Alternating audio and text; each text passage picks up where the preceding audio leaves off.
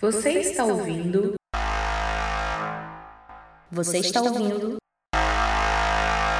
Mil tretas. Imaginação em estado puro.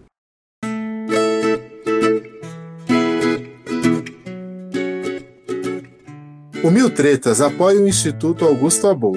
O Instituto é uma casa de apoio a pessoas carentes que sofrem de câncer e as suas famílias. O Instituto atua para fornecer toda a estrutura e apoio necessários para manter as famílias e as casas de pacientes que enfrentam o câncer. Hoje, o Instituto apoia dezenas de famílias e, com a sua colaboração, pode apoiar muito mais. E para ajudar o Instituto Augusto Abou, você pode contribuir com todo tipo de doações: móveis, roupas, alimentos não perecíveis, utensílios de cozinha, brinquedos, enfim, tudo aquilo que for útil e necessário para manter uma residência no dia a dia. O Instituto Augusto Abou fica na rua Oscar Rosas Ribeiro, número 182, no Jardim Almanara, em São Paulo. Lá, você pode fazer a entrega de doações, além de visitar o bazar do Instituto que conta com uma série de itens como roupas e outros objetos, por preços extremamente acessíveis. Para mais informações e mais formas de apoiar o Instituto, acesse o link para o site na descrição desse episódio e ouça o episódio número 22, que fala especificamente sobre leucemia e sobre o Instituto em si. Apoie essa causa.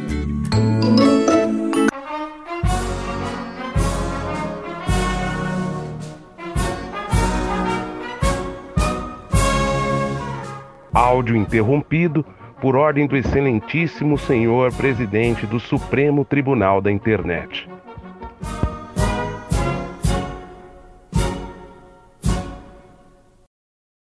Skin, o que você tá fazendo, Skin? A porra do carregador, velho. Eu mexi no carregador robô. Ó, você tá com quanto de bateria? Tô sentindo que isso aqui é o começo do episódio. 19. Pode ser, cara. O Dudu já ser. tema. Vai depender de mim. Ah, vamos, Com quantos anos a gente se conheceu, Skin? Só, só me dá um, um rele- um- Me lembra aí, faz muitos anos. Caraca, faz tempo, mano. Faz, Ah, a gente tinha uns 13 anos, né? Uns 13, 14 anos que a gente tinha. Beleza. Mano, há mil anos atrás, Vários o Skin entrou na escola e fez amizade se apresentando como Skin. Pra quem não conhece, Skin, Ah, Fale é tipo, como é você é. sempre mesmo. fale como você é se olhando no espelho. Pô, mano, eu sou um cara bonito. Fala da cor dos seus olhos, cabelo, é, pele, como você Olho- se veste. como- porque a idade chamou, a gente tava quase calmo, né? Carequinha, barba, preto, olhos Quê? meu, olho. Eu não Tá. A cortando o seu preta. áudio. É. É melhor. É, o áudio dele tá meio esquisito mesmo. Enfim, o Skin, ele, ele tem um olho que no sol fica mais puxado pro castanho claro, esverdeado, mel. Uhum. Mel esverdeado. Ele é branquinho, com cabelo meio Geralmente castanho careca, ruivo, né? É, bem geralmente estava careca. É, meio castanho castanho ruivo, mas geralmente geralmente careca. É, geralmente careca. E ele se apresentou para todo mundo como Skin. Todo mundo conhecia ele como Skin, ninguém sabia o nome dele. E era normal isso na escola. Não só na escola, em todo lugar. Todo Em todo lugar. ele como É, Todo mundo. Eu É, fiz super choque por anos, né? super choque e tal. Eu não tinha apelido, pelo menos assim. Que, Não- que me não chamavam. Não, né? Não era um apelido divulgado. é, talvez não chegou até mim esse apelido. Enfim, e o do Skin era Skin. E ele andava com o pessoal aqui, e a maioria do pessoal mora perto. O Skin, por mais perto que ele more, era um que morava um pouquinho mais longe. Então, quando a gente fazia rolê, ele resolvia dormir na casa de alguém. E aí teve uma vez que ele resolveu dormir aqui em casa. Eu tenho irmão, né, que era da mesma época de escola. Rafa, saudades. E beleza, veio dormir aqui em casa tal. E a gente não sabia muita coisa da vida do Skin. Só sabia que ele era o Skin. Lembrando que esse Rafa Saudades não foi porque o Rafinha morreu, é porque ele tá morando na Irlanda. É, Rafa, É, saudades. É. Acabe pandemia, vem para o Brasil. Enfim. É, E aí o Skin veio dormir aqui em casa tal, e o filho da puta, desculpa o palavrão, gente, não avisou a mãe dele, nem o pai dele. Só falou que ia dormir fora. Ah, vou dormir por aí. É. Como a gente disse, é normal na Zona Norte essas coisas, viu, Fê? Normal. É, pelo visto E aí- não tanto, né? Porque foram atrás do, do, do cidadão aí. Não, mas isso, isso foi porque o dia que, ele, que Skin dormiu na casa da Fernanda foi o terceiro dia seguido que ele tava na rua. Por isso que foram atrás. Exatamente, porque os, role- os rolês eram frenéticos. Ah, não. Eu lembro desse rolê. Que eu fui parar na casa dela. Eu lembro. Aí, beleza. Aí o Skin dormindo aqui e tal. Aí daqui a pouco tocou um casal. Aí eu e minha mãe vai no portão. Aí, ah, o Kleber tá aí? Não. Ah, mas meu filho não tá dormindo aí? Não, seu filho não tá dormindo aqui. Desculpa. Ah, então eu vou procurar na casa. Aí foi. A mãe e o pai foi na casa de todos os amigos que moravam aqui por perto. Inclusive na minha casa, vieram na minha Inclusive casa. na, inclusive casa na do André. Foi pra casa do Xing. Foi, foi. Aí voltaram. E os pais Aí eu- também não conheciam ninguém da turma. Não, não, não. O Skin era novo no rolê. Aí, os pais dele nervosos, minha mãe mandou entrar, né? Ai, toma um chá, um café, né? Calma, vamos, a gente vai achar, tá todo mundo anda junto, nada de mal aconteceu, e não sei o que, a gente vai achar. Tem um amigo dormindo aqui, mas não é o Kleber. Lembrando que sua mãe fala, achava que nada de mal ia acontecer, porque ela não sabia o tipo de coisa que a gente fazia. Exato. Exato. Aí, como assim? Quem é que tá dormindo aí? Aí, é o Skin, mas é ele. Aí eu olhei pra cara da minha mãe, minha mãe olhou pra minha cara. A vergonha. Cara, o Skin não falou pra ninguém que ele era albino. E, e assim, ó, o skin não é que ele é albino, tipo, ele não é cor-de-rosa. Ele tem, ele tem déficit de melanina, só que ele é branco. Ele não é aquele albino É. todo loiro que não pode sair no sol. Ele é só um cara branco. Então, pra Ele gente, só um cara branco, um, um moleque normal, normal, tipo, assim, normal. se fosse pai preto e mãe branca, ou mãe branca e pai preto, a gente ia achar normal. É, o cara- Exato, mas veio um casal. Chegaram na casa, só que era um casal, os dois negros. Quando o, o pai dele veio na minha casa, ele, meu filho tá aí, que foi antes, a minha casa foi a última antes da Fernanda, porque a gente mora perto. Eu falei, não, É, quem é seu filho? Aí o seu Celso falou, é, é Kleber. Aí eu não conhecia nenhum Kleber, eu conhecia o Skin. não conheço ninguém com esse nome, não. E aí ele foi embora, e ele já tava putaço quando ele chegou aqui. Nossa, ele tava desesperado, desesperado. Aí acordei o Skin. Skin, seu filho da mãe, por que que você não fala os detalhes das coisas? A gente passou uma vergonha, cara. Que vergonha que eu e minha mãe e meu pai passou por causa disso. Que vergonha. Que vergonha. Sua Porque se família acha que a gente tá te escondendo, filha da puta. Não, É, não tinha como saber. Se não assim, tinha, velho. assim, o Skin e o seu Celso, fala aí, Skin, é a mesma cara, é igual. É, mas assim, na hora a gente meu não. Pai, meu pai tem um bigodão de português. Não, mas de resto, é, o Skin é o seu Celso igual. Só que um, um, um preto e outro branco, é a mesma cara. Real. Então, peraí, deixa eu ver se eu entendi. Deixa eu ver se eu entendi. O pai e a mãe do, do Skin são negros e ele nasceu branco. Exato. Isso. Por isso Porque, Skin. Por- não, não por isso, Skin. Skin surgiu do nada. E assim, gente, ó, República Popular do Cancelistão. Não é que o skin é skinhead, tá? É só skin. Antes que vocês comecem a falar, não, vocês estão fazendo programa com neonazi. E outra coisa, seus ignorantes do caralho, não existe só skinhead neonazi. Existe skinhead de outro tipo que puxa mais pro comunismo. Ai, seus comunistas! Não é por causa do seu Na realidade, isso nem é. Skin, explica aí, por que que é skin? Que até hoje eu não sei, cara. Eu te conheço.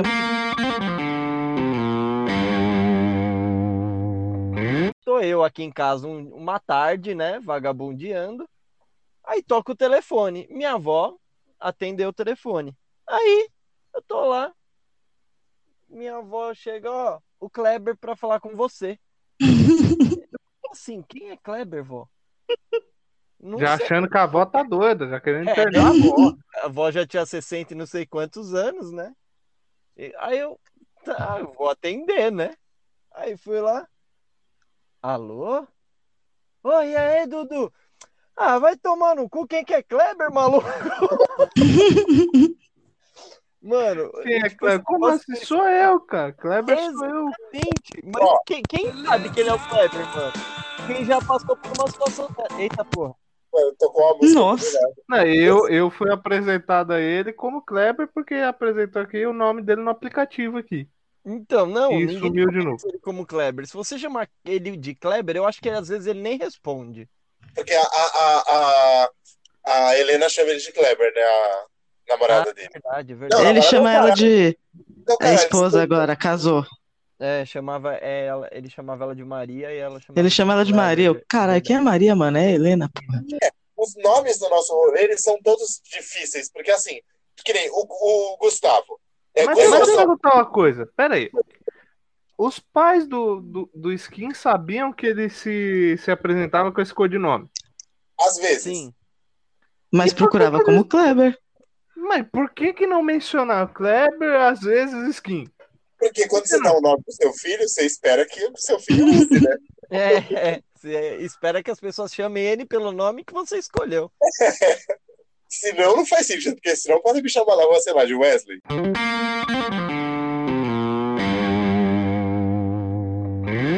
Skin, qual que era a porra da história do, do buffet? Tipo assim, ah, o primo da Fernanda arrumou uma namoradinha aí. E aí rolou um aniversário. Naquela época ainda tinha festa de debutante, né? Deve ter. Beleza, fomos pro rolê.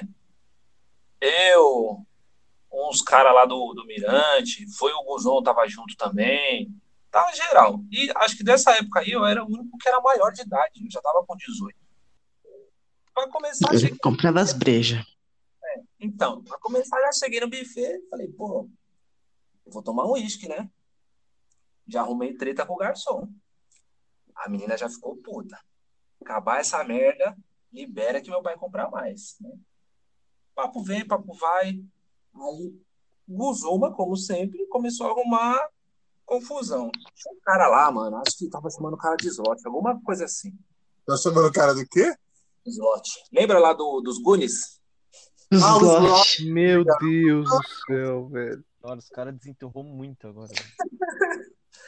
Aí, beleza. Eu na minha lá, né? Beleza. Vou lá no banheiro, tirar uma água do joelho. Os caras vieram arrumar confusão comigo. Tranquilo. Sai de lá, avisei os caras.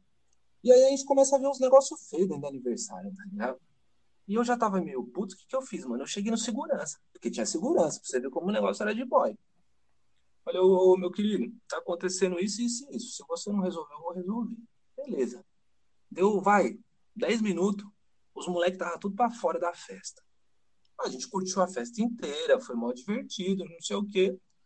A gente tava indo embora na canelada. Naquela época lá, a gente andava muito a pé. O André tá ligado, a Fernanda, a gente andava a pé nessa zona norte direto. Lógico, bêbado, você não sente que você tá andando. Louco, a gente Bêbado rou, que louco. O que aconteceu? A gente saiu do buffet, saiu do buffet, os moleques estavam lá fora esperando a gente pra treta, velho. Os moleques fizeram tocaia. A gente tava lá fora do buffet e os moleques fazendo tocaia. Citar as palavras do André agora. né? E quando a gente foi perceber, o motorista tava esperando também dos moleques. Peraí, o motorista queria sair na mão também, velho? Como assim? O motorista tava na guarda, porque os moleques estavam de motorista, entendeu? Então, porque assim, Nossa. gente, pra quem não sabe, a gente que tá gravando aqui, a gente é gente normal, só que alguma galera lá era muito playboy que tinha um motorista. Era, sei lá, o riquinho do filme, tá ligado? Bem essa. E aí, beleza, a gente tava pronto lá pra, pra, sabe, pra começar a pancadaria. Vem a mãe dessa menina num fiestinha, cantando primeiro. Se eu não tiver muito louco. Tava dentro do carro a mãe da menina, a menina, a irmã, o pai da menina no volante, o carro cheio de bagulho. Entra no carro, eu, o Júlio, o Guzon e eu acho que mais três dentro do Fiesta, velho. Pra mãe da menina não deixar acontecer a confusão. Peraí, vocês empreenderam fuga num Fiesta. Qual que era, você lembra qual que era o carro dos moleques que tinha motorista? Era uma limusine? Eu imagino a Nossa. limusine perseguindo o Fiesta na quando rua. alguém, quando alguém fala pra mim, não, os caras estavam de motorista, imagina um puta num carrão e a limusine seguindo o Fiesta. Não, e detalhe. E O detalhe motorista que dos caras é o Jason Statham. O, o Fiesta já não anda sozinho, né? Imagina com nove negros dentro, né? É, Não, e o ca... Tipo o carro de palhaço. Sim. Do, do carro tava cheio de bagulho dentro ainda da festa, mano. Arranjo de flor, doça. ah, quando você fala o bagulho, eu entendi outra coisa. É, eu pensei que era outras coisas, mano. Vindo da galera da Zona Norte, a gente bagulho. imagina qualquer coisa, velho. Nossa, É. gente, vocês pensam muito em droga, seus sujos. Mas, ah, mano, olha imagina- quem fala agora. Imagina essa cena do- de uma limusine perseguindo um Fiesta e das principais avenidas da Zona Norte. Que maravilhoso, velho. Todo mundo bêbado dentro do carro, cara. Tá, foi, uma, situa- foi a situação que a Fernanda até citou aí. Foi quando os meus pais foram me procurar na casa dela, que foi o rolê dos três dias, bicho. Foi esse rolê. Foi o rolê dos três dias. Esse aí foi o primeiro dia. Então você tá contando pra gente o, o- a história de é, é tipo é tipo aquele Como tudo começou. história, aí vem a origem. Você tá contando a origem da história da Fernanda. É, eu contei o final, quando os pais acharam. Sensacional, velho. Mano, foi, um- foi, um- foi uma situação muito doida, bicho. Tirando o dia lá que. Acho que nesse dia a gente foi pro, pra casa de uma menina lá no Corisco, mano. Meu Deus. Mas aí, os caras foram seguir vocês de carro? Qual foi? Rolou uma perseguição de carro? Que Eu que- acho que. Mano, eu não lembro, porque eu tava muito louco, mas acho que rolou uma perseguição sim. Nossa, eu imagino. Sabe o que eu imagino? Porque Aquele- a mãe da menina, ela tava correndo um pouquinho. Sabe o que, que eu imagino? Eu imagino, lembra aquele, aquele bagulho que passava, tipo, na Band de noite? Não era Emanuele. Era um bagulho que chamava. Era um bagulho que chamava é, Amazing Videos. Aí tinha um narrador. E a limusine perseguiu o Fiesta por 5 quilômetros.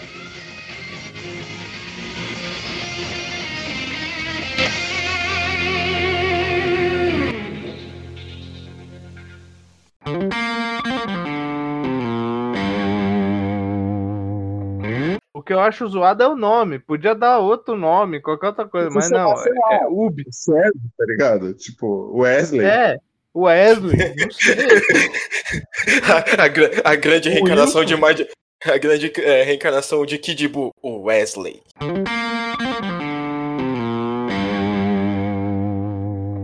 Na verdade, o Gohan tem mais um pai, cara. O Yantia. Se você Mas- pegar o Yantia com o cabelo grande e o, o, o Gohan pequenininho, são idênticos. Se você pegar o Gohan adulto e o Yantia, é idêntico também. O... Na fase do, do Freeza lá em Namekusei, que ele tá com aquele cabelo Chanelzinho ridículo. Na... Nossa, Nossa, não, feio. Aquilo é de doer. E, e por sinal, o Yantia teve um cabelo igual aquele. Na mesma época. Na mesma. Então você acha que o Goku era o pai? Eu acho que não.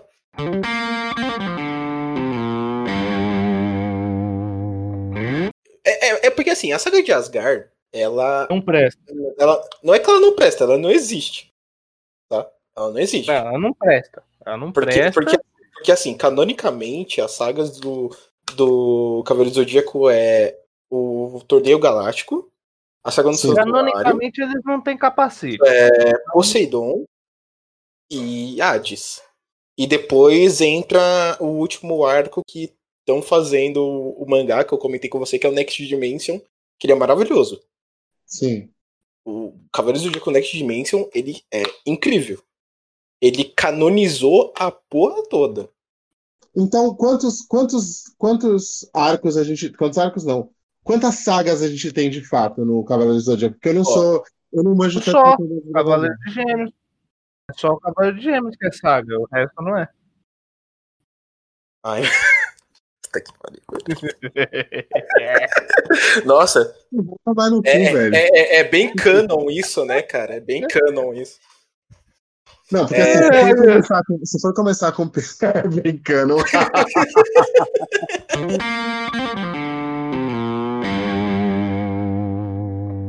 E, tipo, porque assim, uma coisa que acontece muito é o, é, o anime acontece no Japão, correto? Ele é mandado pra gente. E a, empre a empresa do anime vira e fala: vocês têm que dublar, mas tem que ser desse jeito. Só que o Hakusho, a, a empresa deu total liberdade deles fazerem a dublagem. Então, 90% da dublagem no Yu Hakusho é tudo uma dublagem 100%, quer dizer, 90% liberal, né? Não, ele não segue a risca a dublagem. Exatamente. tipo, Tiveram a liberdade de montar um roteiro praticamente novo, né? Ou Sim. novo como um todo. Sim, e isso ficou muito legal porque eles pegaram o, o enredo original, né, a- as falas originais, e foram adaptando. E, e isso ficou muito bom, ficou genial, cara. Eu, eu queria que muitos animes que são du- dublados hoje fizessem isso também.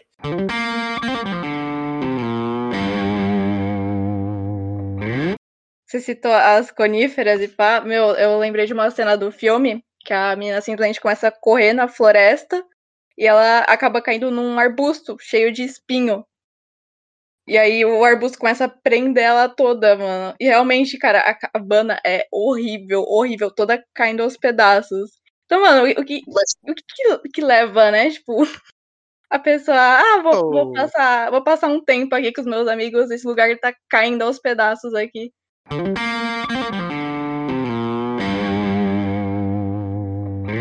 Exatamente, mano. Eu acho que o único filme que não dá pra estragar, assim, a trama, acho que é do Fred Krueger, porque, mano, é um pesadelo, não tem o que você fazer. Mesmo você tomando remédio pra não dormir, chega uma hora que seu corpo não vai aguentar. É, tipo, a concepção do filme é já essa, né? É, do, é o pesadelo, então tudo pode acontecer, então tá tudo bem. Agora, o Jason. hum, Hum, É, o, o- Jason é um problema sério, porque assim, o Jason, além de tudo, ele é um e assassino. além de tudo, ele é devagar. Sim, Ele e é- ele sempre chega nas pessoas, caralho. Ele só, ele só anda, cara. Ele só anda. Ele não E as corre. pessoas correm. Exatamente, velho. E motosserra faz um puta barulho, dá pra você e sa- saber, tipo, de onde que sabe tá uma coisa que eu amo? sabe de longe, velho. Sabe uma coisa que eu amo de, de filme de terror de assassino assim? Que existe o famoso clichê do temos uma, uma escada, subir ou descer. Vamos subir para o óbvio, para o lugar onde tem mais saída, que é o teto. Aí, ó, como vocês estão falando, tem o Jason. O Jason vem andando, ele parece um, um- um assassino da terceira idade. Ele vem na manhã, assim, tipo aquele tiozinho que sai de manhã pra ir na banca de jornal, depois na farmácia, depois no banco, depois no mercado, depois na lotérica. E Não ele é sempre tá mercado. na sua frente na Pô. fila. E sempre tá na sua frente na fila. Ele vai andando. Isso me remete ao, ao Andando Morto. No Andando Morto. Oi? Todo morto. É o Walking No, no, Ah, eu, eu peguei, eu peguei. no- no- é igual o Quebrando o Mal, que a gente vai falar mais tarde dele. O, no, no, no Andando Morto, caralho, é um monte de zumbi. E assim, eles não são zumbis que correm. Porque qual que é o filme que tem zumbi que corre? É aquele A Train to Busan? Guerra Mundial Z. Guerra Guerra Mundial, Mundial Guerra Z, Mundial mano, Z. é bom. É o Guerra Mundial Z. Porque assim, em tirando Guerra Mundial Z, o zumbi, ele vai na manha, cara. Ele vai, tipo, andando tranquilão. Ah, Você sem pressa de nada. Ele não tá nem aí, não. Mais nada a perder. É, tipo, ele não tá atrasado pra nada. E a galera começa a correr e tropeça e fica presa. Sim, mano. Tropeça em obstáculo invisível até, tá ligado? É, mano. E aí a pessoa tropeça e fica rodando no chão até a hora que o bicho pega. Tipo, filme de zumbi, você tem tempo de preparar sua defesa. Você pode fazer qualquer coisa enquanto isso. É tipo, sabe aquela Correndo, lei? olhando só pra trás. Aí, né, aparece zumbi na frente e morre. Nossa, quantas vezes um personagem lá já não morreu assim? Correndo, olhando só pra trás. Não, no, no, no Andando Morto. Andando Morto teve. Eu já vi cena do cara tá correndo, olhando pra trás, o zumbi que tava atrás dele, apareceu na frente, o cara esbarrou no zumbi, caiu os dois pro chão. Sim, velho, é cheio de morte assim. É eu acho que os caras pensam. Acho que os caras pensam, ah, não sei como matar esse cara aqui. Ah, já sei, vamos pôr um zumbi na frente dele.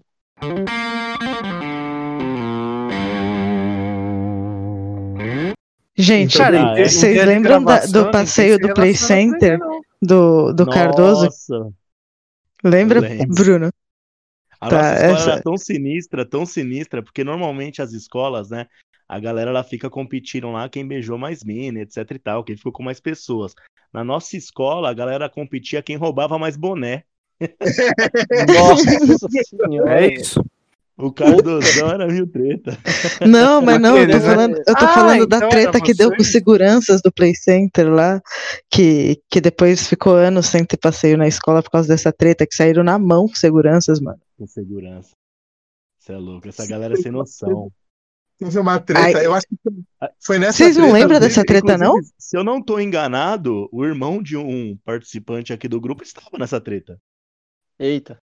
Ah, não, Tava a escola não é, inteira, Fê? tava a escola inteira.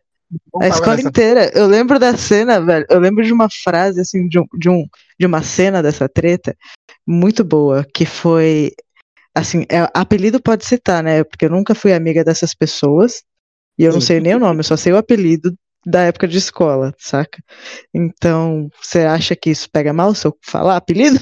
Pode falar apelido, cagou, processa nós aí, otários. Não, não processa não, cara. Você tá querendo processar o advogado? hein? Não, não, não processa Se não. quiser, Enfim, se quiser me processar, pode processar. Meu nome é Rafael Vieira. se quiser, se filho quiser da me processar, se quiser me processar, pode me processar. Meu nome é Jair Bolsonaro. É isso aí. Enfim.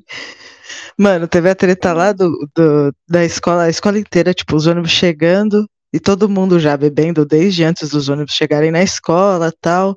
Os ônibus chegando no Play Center e, e ninguém querendo entrar antes de todos os ônibus chegar. Aí começou uma treta, não sei por qual motivo, acho que os seguranças pegaram alguns moleque bêbado, e aí Não.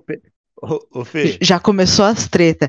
Aí eu sei que um segurança tava dando um, um- uma chave de braço no, no mudinho. Meu, meu Deus. E as meninas começaram a falar assim: larga o mudinho, larga o mudinho, você tá machucando o mudinho, solta o mudinho. O segurança ficou com uma cara de assustado, soltou o Solta moleque, mudinho. só que o moleque não era mudo. Ele era mudinho. Aí o moleque começou a xingar e o bater moleque no também não segurança. reclamou. O que, que é, Bruno? O moleque também nem pra reclamar que tava doendo, pô. Não, ele tava sendo enforcado pelo segurança, né? Tipo, pelo braço. Eu, lembro que esse dia, Fê. Ah, mas pera, ele tava levando uma chave de. Ah, tava num, num mata-leão ali? Era É, isso? é, é isso mesmo. Ah, eu entendi que o segurança tava imobilizando o braço dele. Não, você faz chave Era- de braço, eu falei, o braço dele tá é, é, eu falei errado. É Ela o pescoço mesmo. O motivo né? disso aí foi justamente os boné, viu, Fê? Vou te contar agora. Teve álcool e teve o boné. Exatamente. E aí, É. aí nas filas do brinquedo só se falava do. Você viu a galera do Cardoso? Do mudinho? A galera do a treta mudinho, do né? Nossa, amigos do lembrei. mudinho. Ô, ô, ô, Fê, lembrei agora, você tocou no assunto do Play Center, André. Cê- Não sei se você vai lembrar dessa aqui, cara. Hum. Inclusive, nesse passeio do, do Play Center, eu fiz algo que, que eu falo assim, né? Eu não namoro nem nada, mas o dia que eu tiver um filho, tiver um filho, eu vou contar pros meus netos, cara.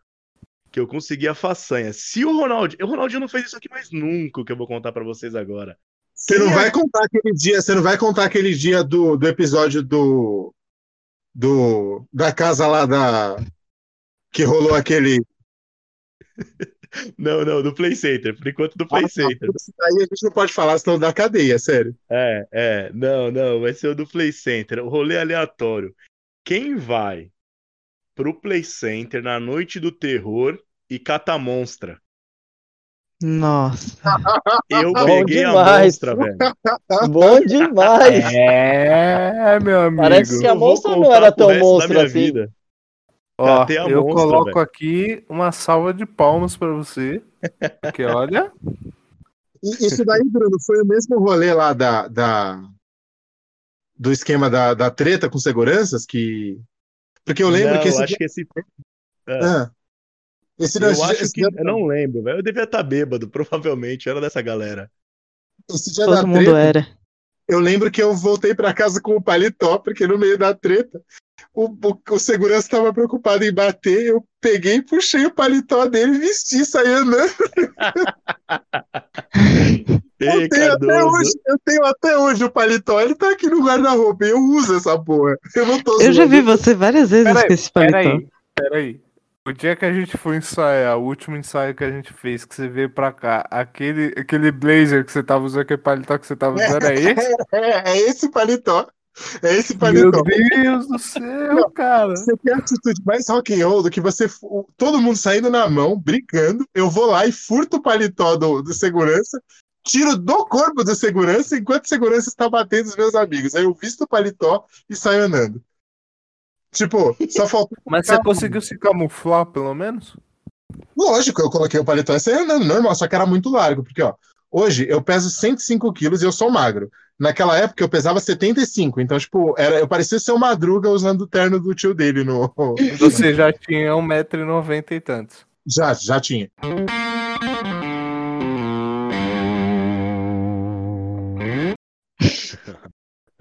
É, basicamente.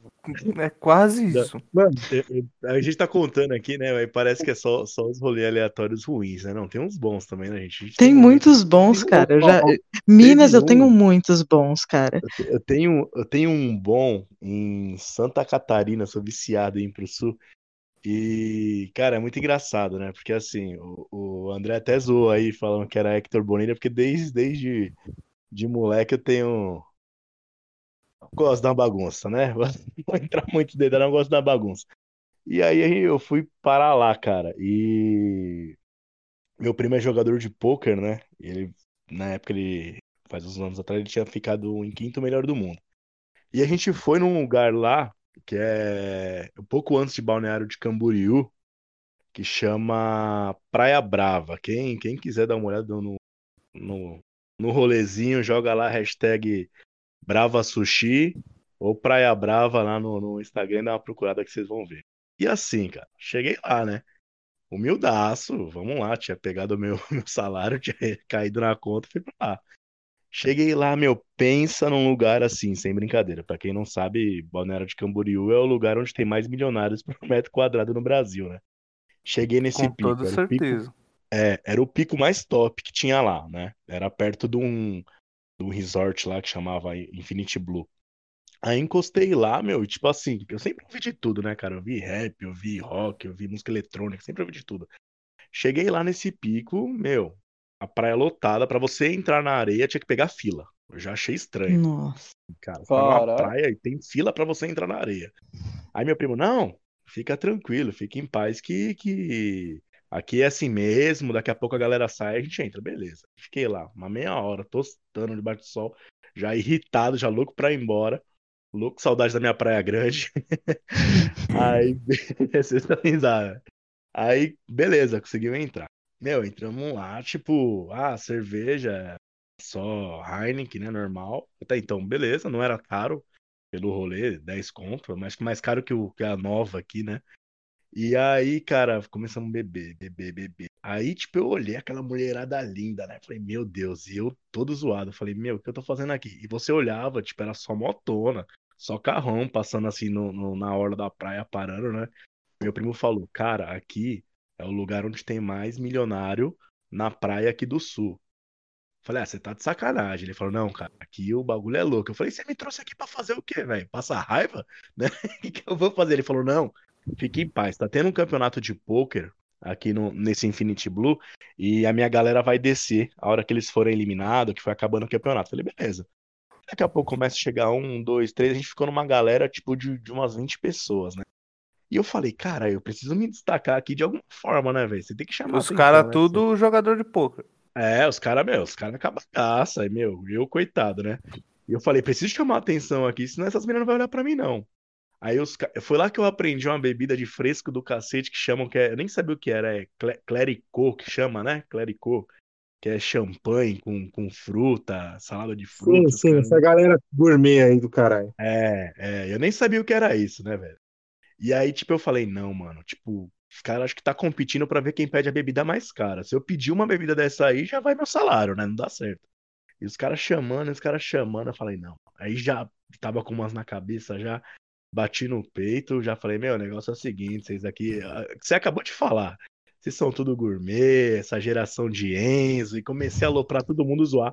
E todo mundo me olhando de, de rabo de olho, né? Todo mundo olhando de rabo de olho. Falei, não, dá licença, mas tem que beber de verdade, que não sei o que, eu vou tomar uma caipora, né? Falei, Ah lá, ah lá, ah lá, o barraqueiro. Ah lá, o É. barraqueiro. Ah lá. É ZL. É, mano, falei, não, vou tomar. cai- Mas não era porque eu queria tomar caipora, porque eu não tinha dinheiro pra tomar a bebida que os caras estavam bebendo, velho. Só que, Mano, só que, só que eu tinha que fazer vezes. disso, eu tinha que fazer disso algo que eu era o diferentão, entendeu?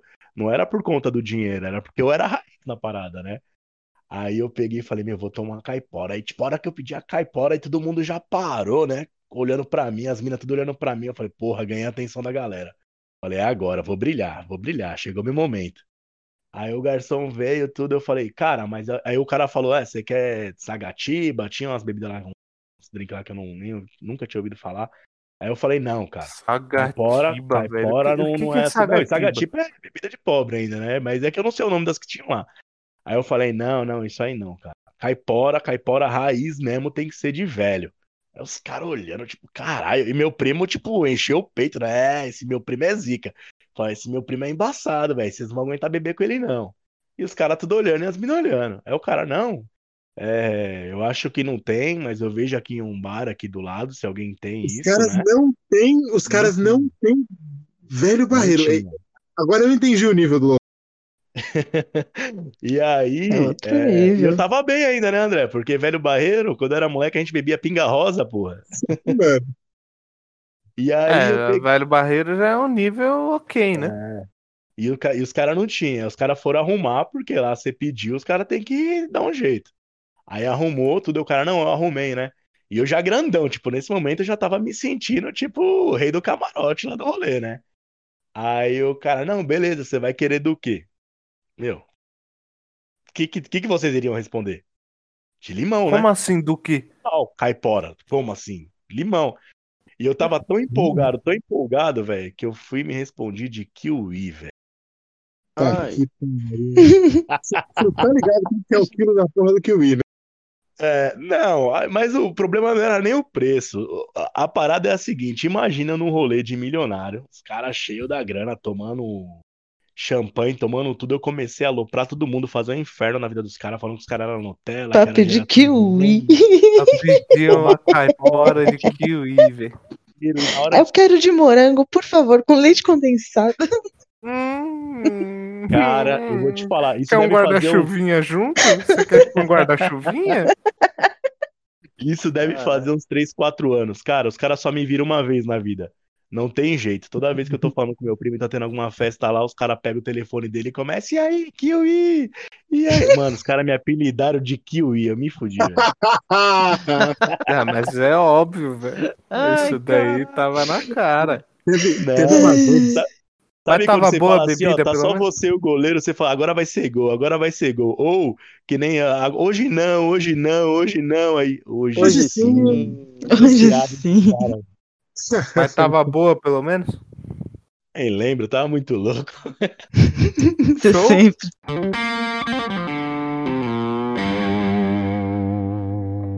As pessoas com 17 anos não são permitidas votar, né? É, você pode, se você quiser, mas ela não é obrigada a votar. Você não pode legalmente beber, mas você tem que obrigatoriamente decidir todo o resto da sua vida. E isso é, é uma mentira na qual eu acreditei. Não vou, não vou dizer que não acreditei nisso. Eu acreditei nisso. Eu comprei essa fala. Sim. E depois de entrar na faculdade, eu vi que, meu, isso é bullshit. Sabe? É, é- é Ah, besteira.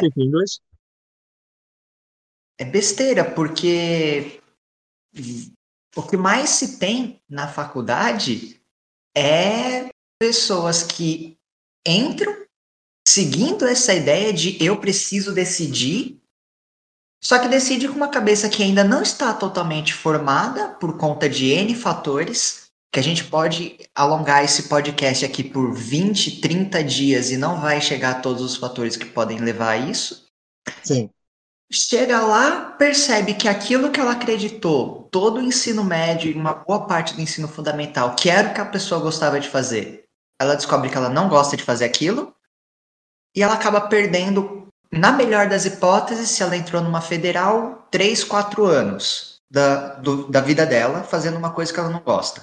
Se ela entrou numa faculdade é, particular, paga, ela perdeu 3, 4 anos mais as mensalidades. Então, assim, por si só, esse fato de o alto nível de desistências na desistências e transferências de cursos na faculdade mostra que tem alguma coisa muito errada não só com a escola, mas com o jeito como a sociedade encara a escola e o ensino.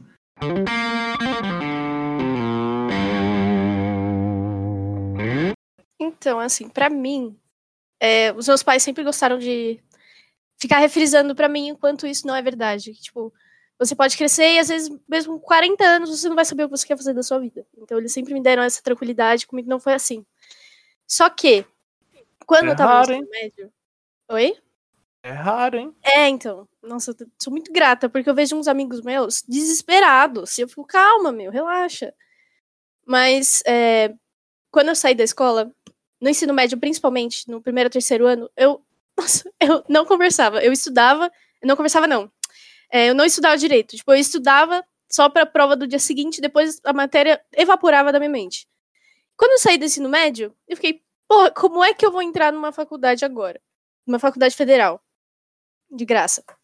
E aí foi quando eu entrei no cursinho. E aí a gente volta na, naquele quesito de, da quantidade de matéria. Puta que pariu. Eu nunca tive tanta matéria antes entrando na minha mente do que nunca. É bizarro a quantidade de matéria que cai no vestibular, por exemplo. E eu vou ter que aprender tudo isso em um ano. E eu fico. Eu tô desesperada. Na primeira semana do cursinho, eu acho que foi tipo a pior semana que eu já tive em relação aos meus estudos. Eu não dormia, eu ficava chorando o dia inteiro, pensando, pô, eu não vou ser ninguém sabe, era um, era um, desespero. E aí agora eu tô mais tranquila, só que ao mesmo tempo eu tô tipo, ah, não, porque se eu não passar, sei lá, vou vender minha arte na praia, vou vender, vou vender não, vou viver numa, numa cabaninha e tá tudo certo. Então, eu só tô tipo indo no fluxo e vendo no que vai dar.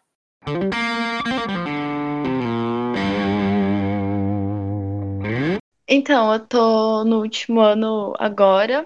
Eu estudei desde sempre em escola privada e aí eu mudei no meio da pandemia para escola pública porque eu tava surtando. Justamente por conta dessa presta- é, vestibular e tudo mais. E pelo menos a escola que eu estudava particular fazia muito esse negócio de pressão e principalmente focado para certas profissões. Eu acredito que toda escola faz isso. Sei lá, eu enxergo que uma escola, principalmente particular, quer que os alunos dela em X universidade, não pelo aluno, mas sim pro nome da escola tá lá, saca? Tipo, ó, aqui que o aluno passou e isso promover a imagem da instituição. Mas quando eu estudava lá, era uma pressão muito grande. Todos os professores, todas as matérias começaram a ser meio que obrigados a passar mais coisas, promovendo é, coisa pro vestibular e tudo mais. E diferente da Glória, os meus pais sempre fizeram muita pressão em cima de mim. Isso. Primeiro que, sei lá, acredito que seja por conta da profissão que eles têm, né? Dinheiro, fez administração. E, sei lá, por o caminho que eu escolhi ser completamente diferente. Então eu comecei a surtar. Eu falei, não dá, vou com...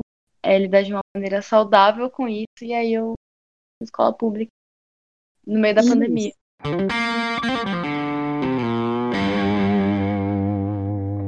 Uma coisa que me dava muito medo na, na minha época, assim, quando quando eu era mais jovem, né? Porque agora. Mesmo assim, ainda sou milênio, foda-se. Mas uma É, coisa que me dava medo. milênio, velho, que- É, agora eu virei milênio, pô. Eu tinha medo de virar milênio e agora eu virei. Eu tinha medo de virar o tiozão Suquita e agora eu virei, cara. É isso aí, velho. Você teme a morte. Você teme a escuridão do abismo. Uma coisa que me dava um medo danado, cara, é que assim, é... vira e mexe eu ia pra feira com meu pai aos domingos, assim, ah, a gente morava lá na Vila Gustavo, ali na Zona Norte e tal, e a gente ia na feira de domingo. Aí tinha ali, entre os brinquedinhos, entre uma- umas bancas com coisas diversas, tudo, uma parte como se fosse quase que uma feira do rolo no final da feira, que fica, ficava ali perto da, da igreja do Loreto. O que me Cara, dava quando- medo. Quando tava acabando a feira, a galera começava a vender drogas e contrabando, era isso? É, Chama não, é- xepa. é- não, é no finalzinho, é na xepa da, da feira, assim, tinha algumas coisas, é, misturava entre feira de frutas e feira de variedades, entendeu? E ali, quando chegava na parte de variedades, eu olhava assim e dizia, caramba, cara, o que que é isso? Aí passava na frente, tinha aquelas, aquelas carrancas, sabe? Ó, a carranca de, de, de frente de, de casa de Umbanda, sabe? Só que era gigantesca, eu olhava assim e dizia, caramba, cara, que que é isso, velho? Aí beleza, pra piorar o meu cagaço, o, o meu pai, ele, ele era amigo lá de, de um tiozão que tinha a banquinha do lado, que vendia tapete. Aí ele chegou e falou, ah, Ronaldo, não sei o que, fica aqui que a gente vai, vai vender uns tapetes e tal. Tá bom, aí ficava ali do lado. Aí do nada via um. Sabe, sabe aqueles quadros da, daquela- daquelas crianças que choravam, que todo mundo falava, aqueles quadros dos anos 80, 90, meu, Eu vou, eu vou te ajudar. Ele chama Menino Chorão esse quadro. E ele tem uma história horripilante. Por, por, Eu por sei, cara. da Enfim. Mano, eu, eu olhava aquilo ali, eu ficava, eu ficava em choque, mas eu não conhecia a história. Beleza, eu olhava aquilo ali, aquela criança chorando, dizia, caramba, foda, né, mano? Beleza. E meu pai sempre insistia em vender tapete ali da- do lado desse negócio, que tinha essa carranca gigantesca, sabe? E tinha esse quadro. Beleza. A gente foi pra casa de um, de um primo nosso ali no Jardim Brasil. Aí a, a vizinha, ela tem o quadro também. Aí o pessoal chegou e falou: Olha, meu, esse quadro aí é amaldiçoado, você sabia? E eu ali pequenininho, acho que eu tinha uma, mais ou menos uns 9, uns 8, 9 anos, eu tava na primeira ou na segunda série. Cara, me deu um cagaço, cara. Olhava aquele negócio ali, aí dizia, não, mas é mal que que é? Não, é amaldiçoado, isso daí é, é as crianças, se você colocar a, a mão na frente do quadro, virar ela de cabeça para baixo, dar três piruetas, não sei o que, você vai ver o, você vai ver o demônio, sabe? Mano, eu olhava aquilo ali, eu ficava cagando de medo, muito, muito, mas muito medo mesmo que me dava nos anos 80, era esse quadro, cara. Carranca depois eu fui passando um pouquinho tal, mas, meu, esses quadros, cara, porque até antes eu tinha dado uma olhada lá no, lá no YouTube, da- depois de um tempo vi alguns vídeos, dei uma olhada na, na internet, é daquele Giovanni Bragolin, sabe? Mano, os caras disseram que o cara fez um- uns pactos com o capeta pra, pra ficar meio que famoso, isso, aquilo.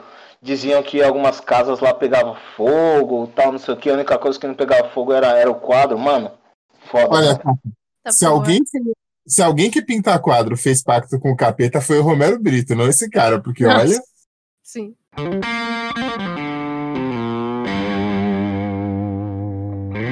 Sim, eu tinha, na verdade, eu ainda tenho ele, mas até o momento só deu errado e nada saiu como eu queria, né? Eu toco piano desde criança e a minha meta, né, o que eu traço desde quando eu era criança era formar no conservatório da minha cidade e depois da formatura eu, né, fizesse prova para entrar em alguma faculdade de piano, prosseguir com a carreira.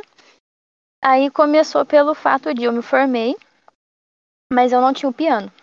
E piano é caro e eu não tinha nem o dinheiro para comprar o piano. E o que, que eu tive que fazer? Parar o, o curso para poder trabalhar para comprar o piano. Aí o que, que aconteceu? Entrou pandemia. E aí eu fiquei sem o curso, fiquei sem o emprego, fiquei sem o dinheiro, fiquei sem o piano. E deu tudo errado. Meu Deus! Caralho. Desculpa tá rindo, é com respeito, tá? Mas a gente caraca, tá rindo velho. de desespero, na real.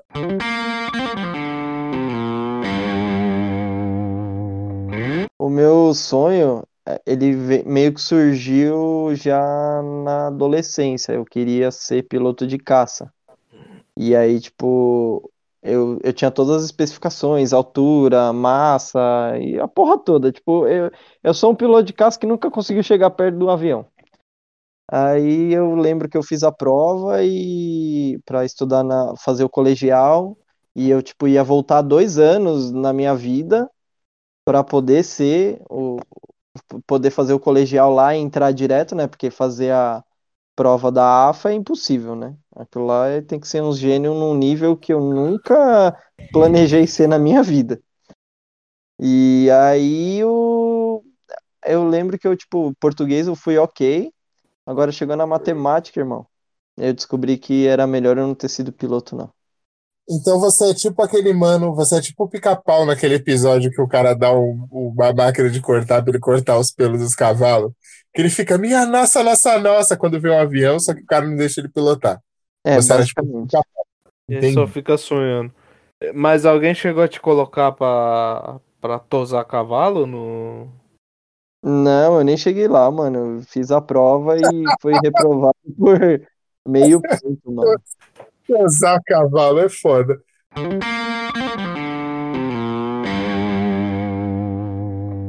Então, eu tinha e eu fiz o curso e eu só me lasquei. Eu tinha o sonho de ser aeromoça, né, comissária de bordo. Eu me formei como comissária de bordo e nunca consegui emprego nessa área. Eu fiquei, eu me formei, e fiquei três anos esperando para tentar entrar na área. Mas, tipo assim, você mandava currículo adoidado e nada? Tipo, nada? Sim, de chegar aí no aeroporto e entregar currículo para quem aparecesse na minha frente. Nossa, E, tipo, nunca ninguém nem te ligou? Nunca, nada, nem um e-mailzinho para falar assim, não quero você, nada, nada, nada. Mano do céu, isso é tipo. é, isso não é nem, não é nem que o negócio deu errado. Tipo, ele não deu nada, na real, né? Tipo, não- ele, ele nem chegou no estágio de dar errado. Não Eu- dá nem pra falar que falhou, né? É, mano. É, pelo menos ser recusada numa entrevista, né, numa coisa assim, não, nem isso. Eu consegui, me escutarem, né? Ó, que nem eu, eu. consegui o pior.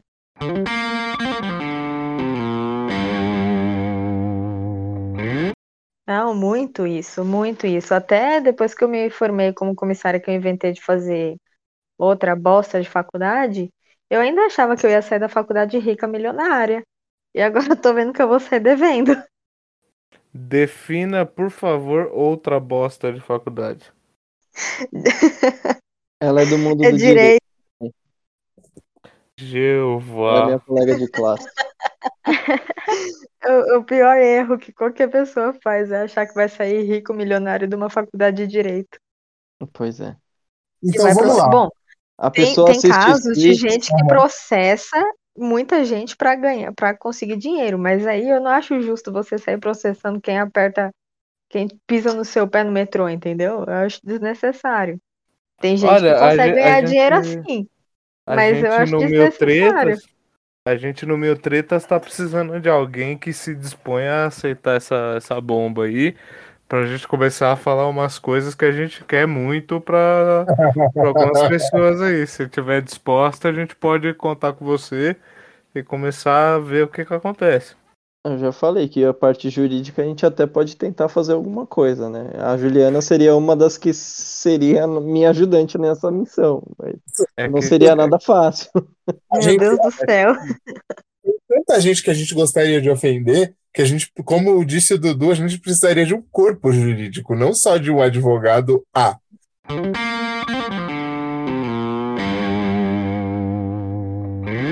Era igual, por exemplo, linha telefônica, vocês lembram? Uma linha telefônica vale uma fortuna. Não, é, não, é, não era, não era vocês que que seu pai comprou a linha telefônica tipo, como investimento? Sim. Foi, Sim. mano. Meu pai, ele. Essa casa que a gente mora hoje, ela foi paga como, com parte de uma linha telefônica. Mano, o pai do Skin pagou uma casa com a. Explica esse rolo aí da Não, linha fo- telefônica. Foi uma parte, tá ligado? Na época, a gente morava no interior. Aí essa casa que eu moro agora, no... na época foi, tinha a linha telefônica do Lausanne, meu pai ainda tinha o nome, naquela época valia alguma coisa, foi pra conseguir comprar o terreno pra levantar a casa. Foi a linha telefônica, uma Kombi escolar, o alvará da Kombi e mais um carro. Aí a gente comprou o terreno. Olha os trambiques que rolava nos anos 90.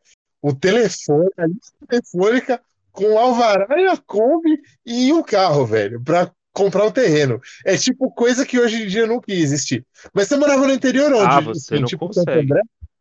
Ah, Não, eu falo tipo interior, mas é Itaquá lá. Itaquá acho que é interior, mano. Ah, hoje em dia não é mais, mas na, naquela época era, né?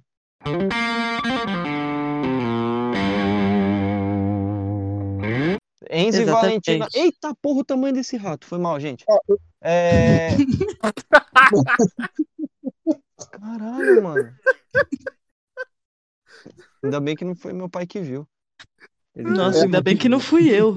Vou explicar pra vocês o lance do rato. O Dudu, ele vai pra dentro do carro pra pegar o, o celular e gravar, entendeu? E provavelmente passou uma capivara lá fora.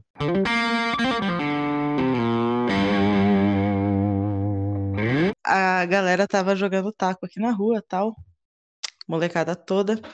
E nas gracinhas de dos pontos que corria, tal, o moleque foi pular o taco, enquanto o outro foi pegar a bolinha. Puta que pariu, velho. E o taco que ele tava céu. usando era de ferro, de uma piscina. Caralho. E aí Enfiou, teve- pá. enfiou. É, é verdade. Eu Bom, é isso aí, galera. vocês imaginam. O episódio de hoje foi isso. Nossa, boa noite, é- boa noite, galera. Podia ser o último, né, André? Cara, que desesperador, velho. Mas o mais legal. Não, eu tô, eu tô, eu tô, eu- o que me deixa embasbacado é o André querer revisitar essa história. Nossa. O mais legal era se perguntando pra ele, ô, e aí, fulano? É, quando você vai, né, dar um baculejo lá, o negócio rola normal? É, como é que funciona? Tipo, você, você se sente estranho? Porque, mano, é, virou um, é, é uma, uma curiosidade, né? É um, um- Não, Cara- no mínimo, no mínimo esse cara passou a ser chamado de meio saco. No mínimo. Monobol. Monobola. Não, mas pensa pelo lado bom. Ele é um cara que tá sempre tranquilo, né? Porque afinal de contas ele nunca tá de saco cheio. Não! Ai, o Alexandre visitou o André hoje, hein? Caralho. O Ale tá, tá entre nós.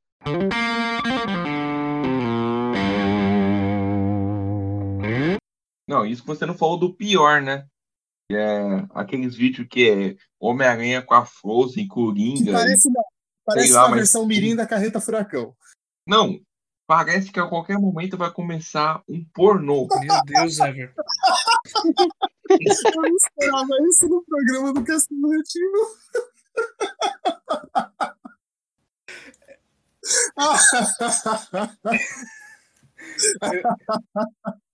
Eu só queria falar, é por isso que eu chamei ele. É Ah. por causa disso.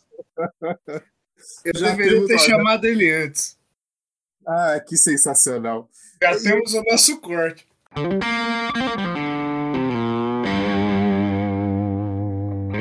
Com certeza. E ainda digo mais, essa ideia foi copiada pelo Harry Potter, porque ó, ele era um bruxo que morava embaixo da escada muito antes.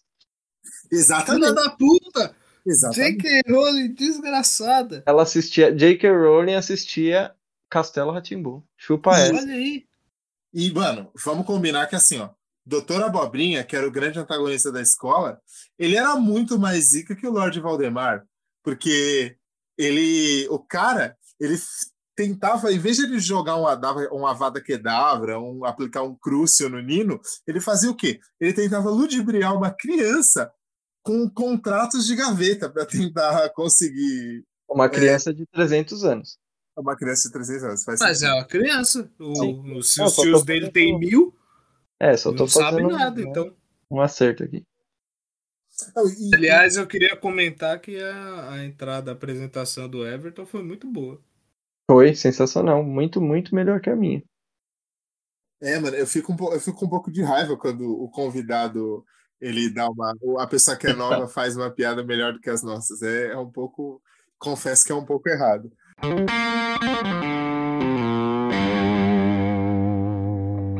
Um episódio que me marcou foi um episódio que era sobre como respeitar, né? Era que o, o Victor falava assim, ó, não usa essa- esse livro.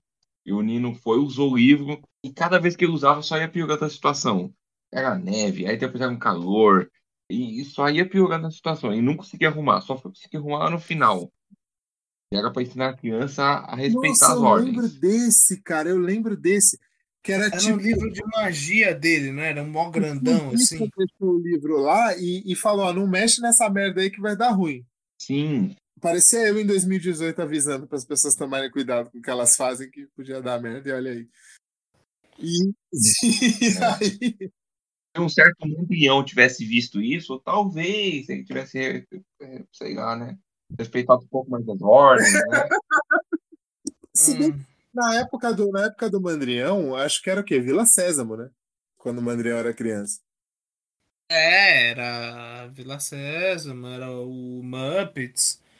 E depois, depois, depois de muito tempo, fui descobrir que era tudo meio que uma coisa só. E, meu, vocês. Era uma coisa só a Vila e os Muppets? Eu buguei agora. Eu posso estar confundindo com outra coisa, mas tem uma galera aí que era tudo a mesma coisa. E, mano, um, um outro quadro que era muito foda era aquele do Viu Como Se Faz. Lembra, mano? Eu achava muito foda que eles iam, tipo, sei lá, numa fábrica de garrafa PET e mostrava como era o processo todo, e a musiquinha era sempre o mesmo ritmo, só que ela sempre conseguia explicar o que que tava acontecendo ali. E, tipo, eu lembro que o episódio que me mostrou como fazia o vidro, eu lá com, sei lá, seis anos, eu. Nossa, Caralho, só o cara soprando, o cara soprando aquela bolha de vidro. Sim, A mano. garrafa de vidro, é uma bolota assim que esquenta, aí o cara soprando. Eu falava, mano, olha que, que foda. Tem um episódio que eles fazem uma. Um, eu acho que é um bumbo de bateria. Também muito foda, pegando a, a, a folha de revestimento, a madeira, dobrando, mostrando como prega. Cara, é muito foda. velho. O violão? O violão? Tem, tem o do violão também, tem o do violão. O violão, tipo, todos esses, todos esses quadros do Viu Como Se Faz era tipo mind blowing. Era eu vi assim, o bagulho, caralho, que bagulho sensacional, mano. E, e tem também um lance, é, o lance das músicas. A trilha sonora era tipo, a música de abertura é um clássico tipo absurdo. É tipo impressionante aquilo ali. É tipo impressionante mesmo. É que assim, naquela época, eu vou falar porque eu conhecia, mano. Tinha um, um dos produtores da, da cultura, era o Mário Mazetti, mano. Era amigão do meu pai, mano. E Olha lá, ele era, ele momento era. babaca, momento babaca. Por Tá quê? dando carteirada, dando carteirada. Vai lá, continua. Não, o cara, ele era sensacional, mano. Ele, e- tudo que ele botava a mão, mano, virava ouro, velho. Ele, ele que veio com a onda de voltar com as fantasias da Vila Sésamo mais recentemente, e ninguém botava fé no cara, mano. Ninguém botava fé no cara. E o bagulho deu muito certo na época, mano. Acho que isso deve ter sido em 2006, acho, 2008, por aí. E, tipo, ninguém lembrava mais da Vila Sésamo e o cara trouxe o bagulho de volta e ainda ficou muito tempo no ar, mano.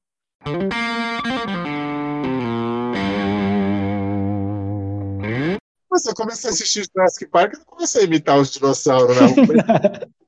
Virou... Então tem alguma coisa errada com você, porque eu sim. Então, fala aí, mano. Eu imito os dinossauros quando eu assisto eu- eu- Jurassic Park. Imagina que cena ridícula. Eu subindo na mesa de casa, assim, né, imitando o T-Rex. Nossa, que terror, já deu errado esse episódio, cara. Ve Velociraptor. É, imitando o Velociraptor. Abrindo a porta com o pé, assim, né?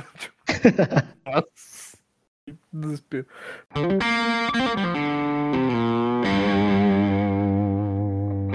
Minha fase mais rock and roll assim foi na escola, cara. Em casa assim eu sempre ouvi rap e, e, e o que os molecados ouvia na rua, né? Pagode, samba, no bar. Na minha rua tem o bar aqui, sempre teve, e a gente ficava lá e os caras ouvem samba, né? Dificilmente ouve outra coisa no bar. É, o de perto da casa onde eu cresci era muito forró. Puta, eu não tive essa fase do forró, não, cara. Forró, acho que eu ouvi bem pouco. Não, eu também não tive, não.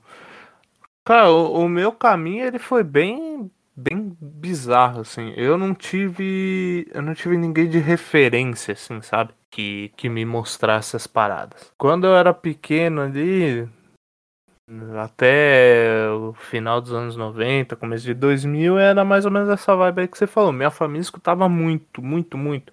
Zezé de Camargo Luciano, Leandro Leonardo, todos, amigos inteiros, né? Quem, Os milênios não sabem o que que é os amigos aí. Não, pior que aqui em casa é antes disso ainda. Meu pai não ouve esses caras, não. Meu pai só ouve os mais antigos. Não, porque porque minha mãe, minha mãe ali eu nasci, ela tinha 26, aí minha tia ali uns 22, 23. Então, então era isso aí que escutava, tá ligado? E, cara, foi o que, o que eu escutei até, tipo, final de 90, começo de 2000. Aí eu comecei a escutar o que passava na TV, na MTV, que era os, os famosos Black Music, né? 50 Cent, esses caras, o Eminem. Nossa, só é, que teve isso uma, uma fase grande ouvindo isso também. teve uma fase grande. A minha fase ela durou um pouco. Ela durou ali, vai, de 2001, 2002, que eu comecei a olhar assim pra pra isso, até mais ou menos em 2005, que eu escutava mais ou menos. Porque em casa rolava um preconceito. Eu já contei essa, essa história pro André num outro episódio que a gente gravou. Minha mãe, ela sempre teve muito preconceito com rock. Muito, muito, muito. Porque quando ela cresceu, era associado a uma marginalização enorme, tá ligado? Então, tipo, ela sempre, pra ela, o roqueiro é doido, é drogado, vai bater nos outros, vai fazer merda, e é isso, e acabou.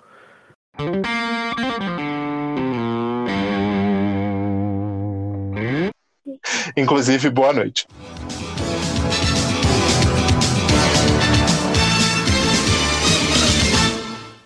E, mano, e, e tipo, que- qual que é a impressão que vocês tiveram do protagonista? É, porque assim, eu fiquei um pouco dividido entre achar ele um puta de um arrombado, principalmente no começo, e, e também na hora que ele, que ele fudeu lá com o veinho no final. Mas principalmente no começo, eu achei ele um puta de um arrombado, talvez pelo cara que contribuiu com um material genético para minha concepção ser um arrombado também. É, eu achei o cara meio arrombado, porque né, o cara meio que não cuida da filha direito. Tipo, ele me pareceu aquela figura do pai que, tipo, ah, ele é legal, é engraçado, brinca com a criança, só que tipo, ele não faz nenhum esforço para tipo, ser um pai de verdade, para chegar junto, tá lá com frequência, tanto que nem a ex-mulher confia nele. Ele deixa a mãe dele se ferrar, né? Ele fica apostando tudo no jogo, perde tudo no jogo. E ele é aquele cara que parece que ele não toma jeito, né? Tipo, ele faz merda atrás de merda, atrás de merda, atrás de merda. Dá ruim pra ele, que nem o cara enfiou a faca no olho dele lá, praticamente, cortou a cara dele. E ele, se não tivesse ido parar no jogo, ele continuaria fazendo merda. E Quando, che- quando chega num certo momento, dá a impressão que a série tenta humanizar o cara ao ponto de fazer a gente gostar dele. Só que eu, particularmente, não consegui gostar dele 100% em nenhum momento. Porque, pra mim, o rolê dele ser um cuzão com a filha, de ele deixar a mãe dele se ferrar de trabalhar pra sustentar a casa e ele ficar perdendo tudo no jogo e não criar a filha, me fez achar ele um arrombado. Tipo, o que, que, que vocês acharam? Olha, Eu eu tenho umas opiniões. Ai, desculpa, pode falar. Não, pode falar. Eu Meu ia Deus. falar que, tipo, mano, a, a série no final deixou eu entender que talvez tenha segunda temporada, né? Acho que já até foi confirmada. Então, talvez, é, o fato dele ser, tipo, um merda fora do jogo, ele tenta, tipo, ser uma pessoa melhor lá dentro, sabe? Tipo, por isso até que ele voltou ao invés de ir pro avião com a filha. Tipo, lá em Nova York. Porque ele mesmo sabe que ele é um bosta, então, tipo, no jogo ele tenta fazer as pessoas não morrerem. Sabe? Mesmo que no final tenha sido inevitável. Então, às vezes é por isso que ele. Que tentaram. Às vezes não foi nem a série que tentou humanizar ele, às vezes ele que tá, tipo, tentando se convencer, sabe? É, tem vários momentos que ele. Isso até, até no, no final. A gente não tá fazendo uma progressão muito lógica em relação à série, mas foda-se. Até no final, tem vários momentos que ele meio que tá querendo não acabar com o jogo. Quando ele vê que o bagulho tá apertando, que tipo, vai começar a morrer gente assim, tipo. Porque já era óbvio, mas chega uma hora que tipo ele vê que o, o jogo ele vai mudando, né? Ele vai induzindo eles. A gente vai falar disso já, mas vai induzindo as pessoas a achar uma coisa e aí a próxima etapa aquilo se torna uma fraqueza. E aí, em vários momentos, inclusive no final, que ele tá, tipo, a um passo de dar tudo certo pra ele, mas de uma forma bem fodida, ele quer parar o jogo a todo momento. Só que do lado de fora ele tava. ele- eu, concordo, eu concordo com o André em partes. Tipo, não me faz desprezar o cara totalmente. Mas é meio foda. Ele fica naquela corda bamba, assim. Fica pra lá e pra cá. Ele não é de tudo ruim. Mas, ele é, é- Ele tem os momentos de pau no cu dele. A impressão que eu tenho do, do protagonista é de que ele é infantil, ele é irresponsável. Então, assim, tu pode ver que ele tem uma dificuldade em assumir a paternidade, de chegar junto com a filha, desde, desde antes dela nascer, quando ele estava com, com ele lá na manifestação da greve. Então, ele meio que ele não foi, entendeu? No hospital ver a mulher durante a- o nascimento da filha. Então parece que ele tem essa dificuldade. E não significa que ele seja uma pessoa, mas ao meu ver ele é mais infantil, entendeu? Ele é mais irresponsável. E ao longo da, da série, né, dos, dos episódios, eu fui torcendo para que ele mudasse, para que ele amadurecesse, porque valores ele tem. A gente pode perceber isso. assim. Ele junto com um participante mais idoso, ele incluiu as mulheres. Então, eu, eu assim, eu não, não descarto os erros dele, mas eu também quero acreditar que ele vai mudar. Pode ser que ele surpreenda nessa segunda temporada, que provavelmente deve ter. Acho que em cada, em cada episódio eu gostava e odiava dele. Eu ficava, não, ele mudou. Aí eu ficava, não, mas agora eu odeio ele de novo. Ele é um bosta. Mas agora ele é gente boa.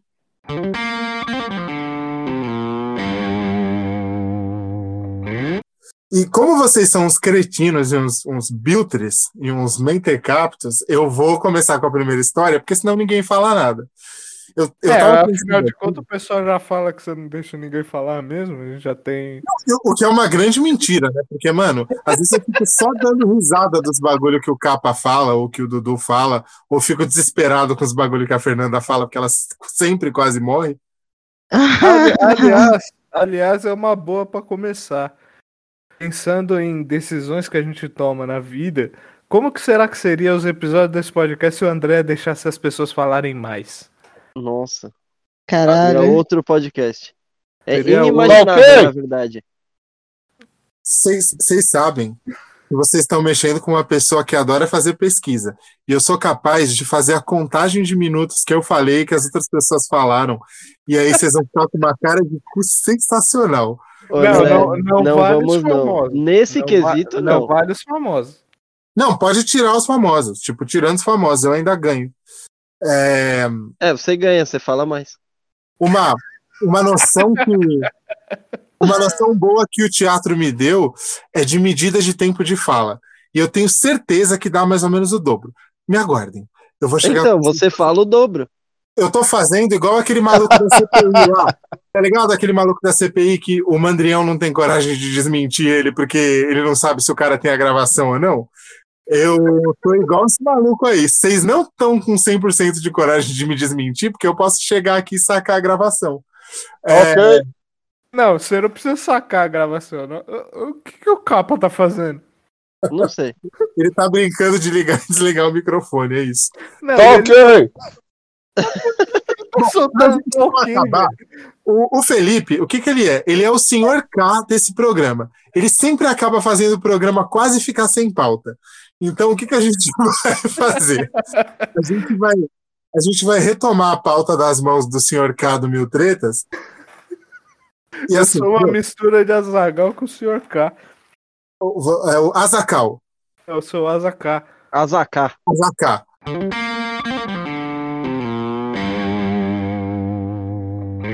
Ah, eu acho que o Dudu tem alguma boa. Com pressentimento. O Dudu. O Dudu, mano. O Quando Dudu começa a só falar de consegue. si mesmo e na terceira pessoa, é bom. O, o Dudu só consegue pensar na, na, na vez que ele entrou no fórum achando que ia ser uma boa ideia, porque o amigo dele ia trabalhar lá E aí o Dudu tá preso num looping temporal que não consegue mais sair desse mundo do direito, cara. Não é muito legal, não, mas tudo bem. Como é que aconteceu isso? Tava você, eu. entrou no, você entrou num fórum, é tipo a rede flu, e aí você tá preso agora? No, no mesmo Praticamente, loop, cara. Ah, Praticamente. Como é que aconteceu isso? Estava eu lá em 2009, 2008, na verdade. Hum. No segundo colegial lá, todo triste porque não consegui o plano inicial da minha vida. Que era Que da, era? da- de ser. Ah, a gente já falou sobre isso, né? Já, mas a gente tem que ressaltar. Enfim, ele tem que voltar lá no episódio que a gente falou para que eu disse que eu não fui piloto de caça. Mas. Expectativa versus realidade da vida Exatamente, adulta. foi o da semana passada. Episódio não me engano. 42. Exato. O Felipe sempre muito eficiente. Sagaz. Sagaz. Ligeirinho.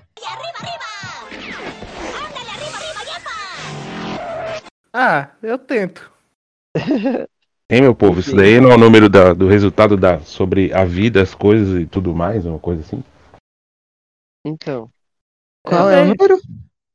42.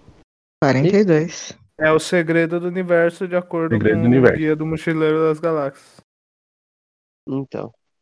E você viu que não adiantou de nada, né? A gente saber o segredo das coisas, porque nada deu certo. Enfim. Não, não, mas eu descobri só depois, então tá bom. Depois que eu descobri isso, surgiu mil tretas na minha vida. É isso. Aí, mas eu vou anotar o 42, vou jogar até na rifa. Joga. É, Aí eu, eu tava lá, meu amigo me liga. Ô, Du, o que, que você tá fazendo? Eu falei, ah, nada, mano. Aí ele, ah, vamos ali que eu vou fazer um, um processo seletivo ali pra fazer um estágio. Eu, tá bom, vamos lá, né? Tá amigo. Não tava fazendo nada mesmo. Aí fomos. Aí ele começou lá a dar os documentos pra mulher. Aí a, a mulher olhou pra mim: Você vai fazer também? Falei: É, não tô fazendo nada, né? Já tô aqui. Dá um papel desse aí. Aí fui, preenchi e tal. Uma semana depois ligaram pra mim e pro meu amigo, né? Mais ou menos: Ah, vocês foram aprovados no processo seletivo e tal. Vocês têm que comparecer no endereço tal, data tal. Eu, beleza. Fui lá, era o fórum, né? Aí eu falei, É, ah, mas, o mas que, que que você tá passou se fazendo eu no tiver isso? fórum? A mulher queria saber se você sabe escrever? É do CIE, mano. Ah, É basicamente saber se você sabe escrever. É, porque preencheu uma ficha e passou no processo seletivo. Não, eu não falei. Eu preenchi a ficha e fiz uma prova, né, mano? A- a- Jovens, não é só preencher uma ficha, tá? A que prova era um corredor.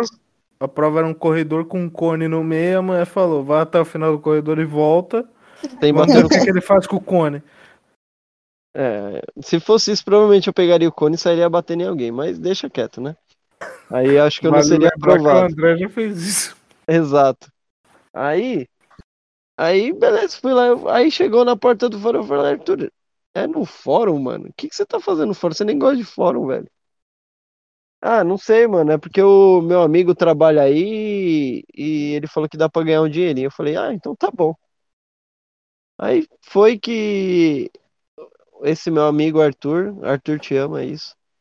É, ele ficou tipo um mês no trabalho, falou que não dava pra ele.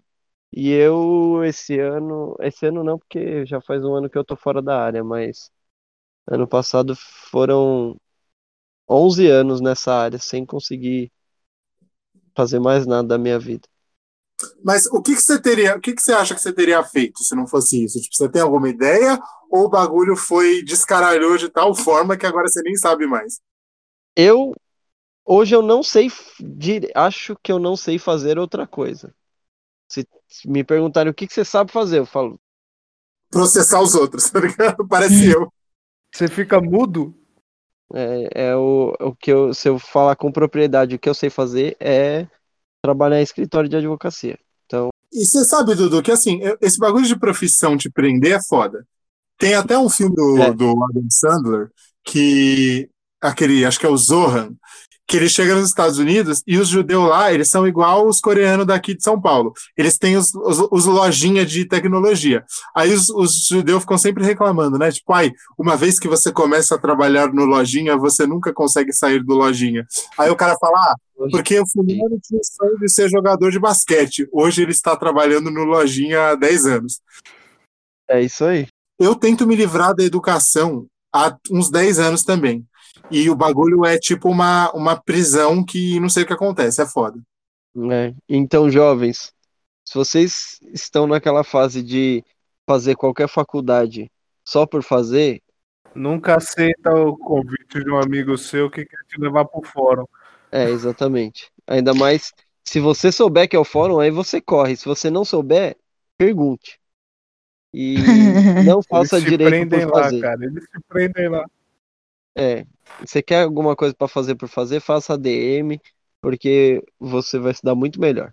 Ou bebe cerveja, beber cerveja por- por beber. É, mas ele vai precisar a trabalhar em alguma coisa, né? E aqui não ele tem uns lojinha que, que dê pra trabalhar tanto tempo pra ficar só comprando cerveja. Os lojinha daqui, eles encontram gente com mão de obra mais barata a cada dois meses. Este Lodinha é a Zazina de sonhos. Eu não vou deixar o Zohan matar seu sonho. Hum. Você é mesmo um mensch, Ori. Você que é o mensch.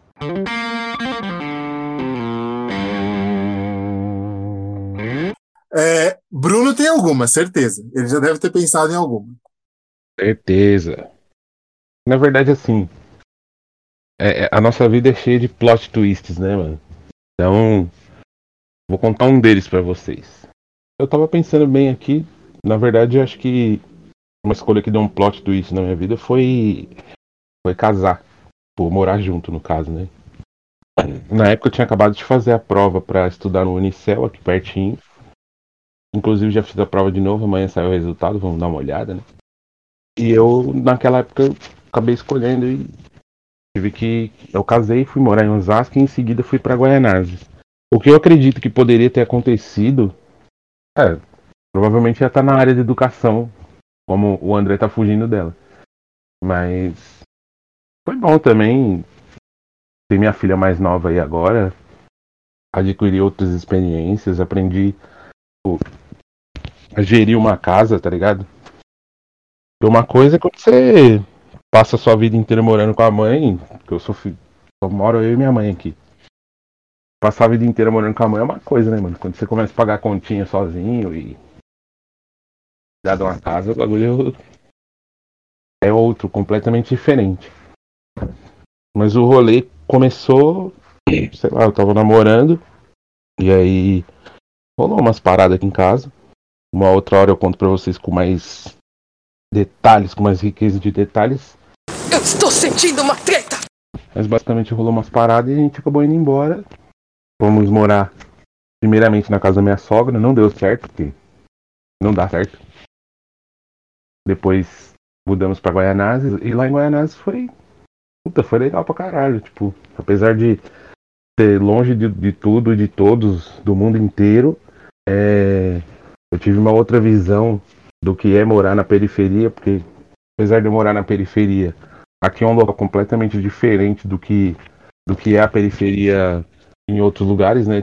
É uma coisa assim, o André mora na periferia. É, mas vamos lá. Vamos lá, Bruno. Onde a gente mora é periferia premium, né? Tipo. É, é isso que eu tô falando. Periferia premium. O, o, o- você vai pra Brasilândia, o rolê é outro. É, porque, tipo assim, ó, só pra dar um, só pra dar um, um, um panorama, tipo, aqui. E, e é foda, né? Que até nesse tipo de rolê tem uns desníveis muito grandes, porque aqui onde, onde eu moro, tipo, você anda três quarteirões, é cheio de mansão de, tipo, um milhão, dois, três milhões de reais. Guaianazes é aquele mar de favela sem fim, né, Bruno? Mais ou menos isso, assim, tem, tem uma parte que, por exemplo, onde eu morava era bem próximo da, da, da suposta parte rica.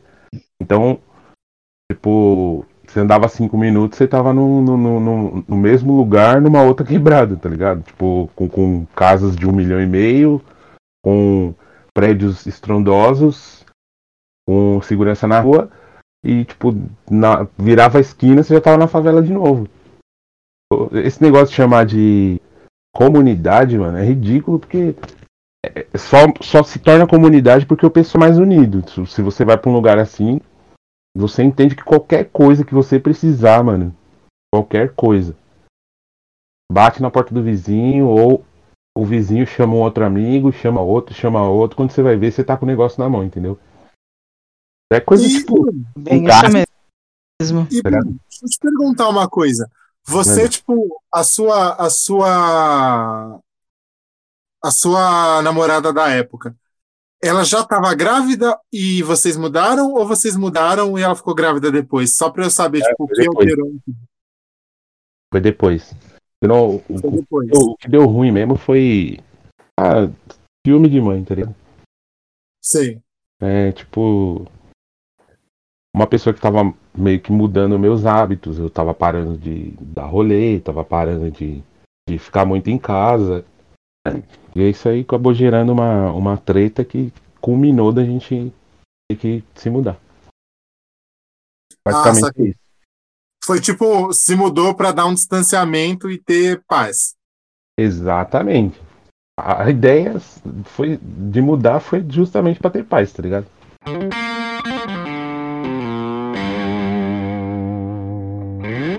E, e- e tem uma história aqui que é tipo de como eu conheci o Felipe e que eu poderia não ter conhecido e não ter virado parça dele, a gente poderia não ter criado o podcast se não fosse o heavy metal, olha só. Ah, eu ia contar essa, pô. Então não, conta aí, caralho. Ah, 2013. 2013 era um ano bem diferente. Nossa, ele falou tipo 2013 como se fosse começo, tristeza, começo da né? música do Racionais, né, cara? São Paulo. Nublado. 30 de novembro de 2013. Fudidamente voltando na Candaraque.